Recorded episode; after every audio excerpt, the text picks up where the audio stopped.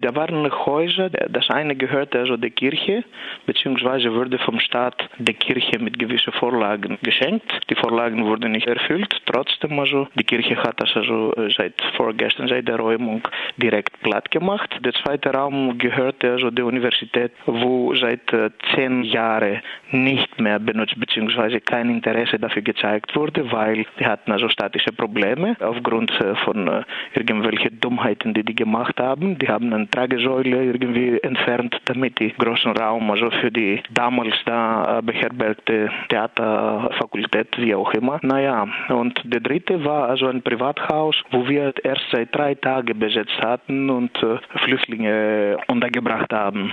Beim ersten Raum, also den von der Kirche, wir haben das seit Ende November, Anfang Dezember letzten Jahres äh, besetzt und als Unterkunft für Flüchtlinge benutzt. Bei der ersten Räumung von Idomeni, das das waren also Flüchtlinge, die mehr oder weniger nicht also in diesem äh, ja, berühmte Konzentrationslager, also weil anders kann ich das nicht nennen, passten, äh, denn äh, es war nicht sicher, ob die jetzt also direkt in die Türkei abgesetzt werden oder nicht. Und da waren Leute aus äh, Afrika, aus Afghanistan, aus Palästina und so. Und auch in den anderen Räumen, der zweite Raum von der Universität, das war so seit zehn Jahren irgendwie nicht benutzt. Das, die Universität hat gar kein Interesse gezeigt und äh, ganz plötzlich, also auf einmal alle drei Besitzer, sage ich mal, sind die also zu Staatsanwalt gegangen und dafür also haben die rigoros verlangt, also dass es geräumt wird.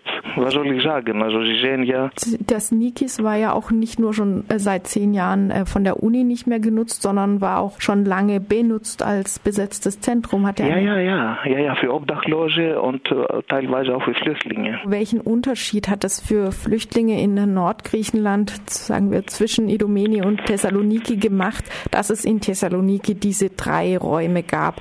Was, wie wäre es Ihnen gegangen, wenn es die nicht gäbe oder was für Möglichkeiten hatten Sie in diesen Räumen? Wir müssen vielleicht etwas länger ausholen, dass äh, zum Beispiel man muss nicht wirklich also einen hellen Kopf haben, also man muss einfach nur vorbeischauen, also bei diesen KZs, also die die Leute untergebracht sind. Man muss sehen, also was für hygienische Verhältnisse da gibt man muss sehen, also was die also für, für Essen kriegen.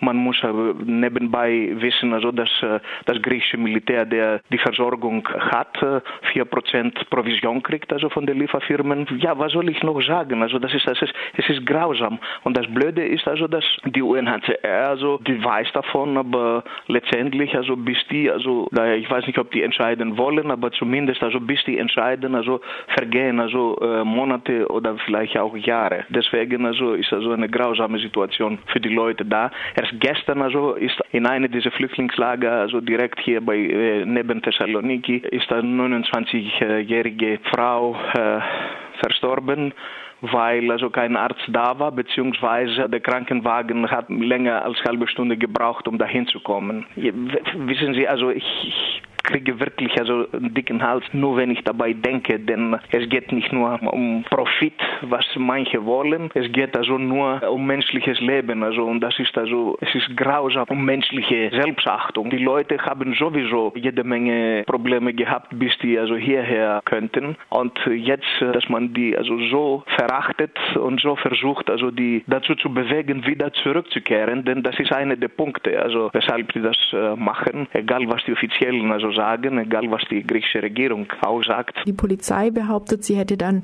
den Flüchtlingen die Wahl gelassen, ob sie in Flüchtlingscamps gebracht werden wollen oder in Privatwohnungen, wer möchte. Wie war es denn tatsächlich? Du lachst schon. Natürlich lache ich, weil das ist also, das ist grausam und beschämend, also, dass die sowas lügen. Denn äh, zumindest bei der einen dieser besetzten Häuser, also die Solidarischen haben verlangt, also, dass erstmal also die Anwälte kommen und dann werden die also äh, von sich sich aus, also weggehen, also zusammen mit den Flüchtlingen und äh, die haben sogar Tränengas benutzt. Also, also das, das ist grausam, das ist also äh, so eine faschistische Mentalität, also was die, was die also an den Tag bringen. Also das ist mehr dazu kann ich nicht sagen, wirklich. Und wo sind die Geflüchteten jetzt, die in den Häusern gelebt haben? Das wissen wir nicht so ganz. Die Polizei gibt uns also keine direkte Auskünfte. Wir haben verlangt also zu wissen, wo die Einzelnen also gebracht wurden und die sagen kein Wort. Die sagen einfach, die sind also um die Stadt herum, also in den verschiedenen äh, diese sogenannte Camps äh, gebracht. Gestern gab es eine Verhandlung, bei der sechs Personen im Zug dieser Räumung jetzt verurteilt wurden. Welche Strafen haben sie bekommen und auf welcher rechtlichen Grundlage? Da müssten die innerhalb von 48 Stunden also äh, vor Gericht gebracht werden. Welche juristische Gründe? Sechs von denen sind freigelassen worden, weil kein äh, Dolmetscher da war und die müssen dann also am 5. Äh, August also wieder vor Gericht erscheinen. Andere sechs von einem anderen Haus also sind also äh, drei sind freigesprochen, fünf sind also zu vier Monate auf Bewährung äh, verurteilt worden und einer soll jeden Tag fünf Euro bezahlen. Also man versucht also Solidarität wirklich also irgendwie vor Gericht zu stellen. Also mehr ist das nicht. Einerseits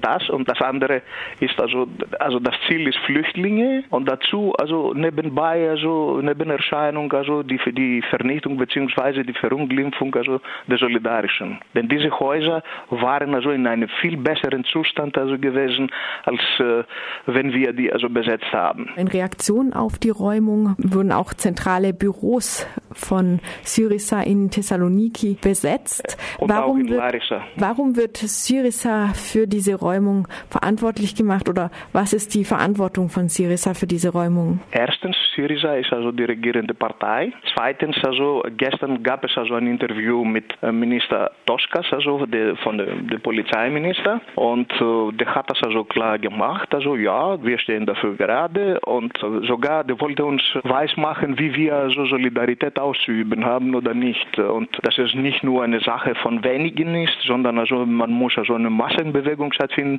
Der vergisst aber vieles.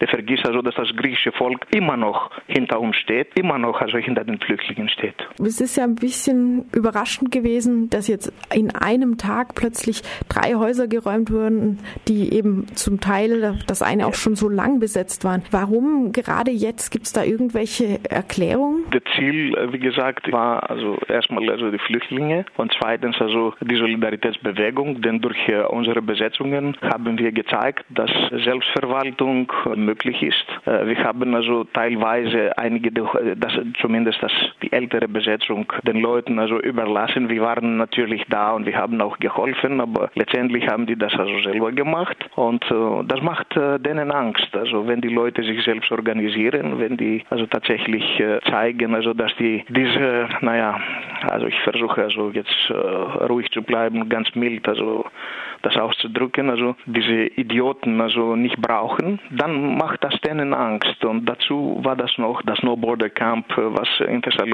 stattgefunden hat, hat, äh, hat sich also äh, europaweit dann vernetzt, also mit Solidarischen und äh, das ist auch einer der Gründe, weshalb die also eventuell also Rache üben wollten. Also ich sage nur, wir machen weiter, wir haben ein neues Haus besetzt und wir werden natürlich also weitermachen, also denn es geht nicht um uns oder um, um unsere politische Ansichten. Es geht also darum, dass man also den Leuten also tatsächlich geholfen wird und nicht also wie Tiere also in solche KZs also verfrachtet werden.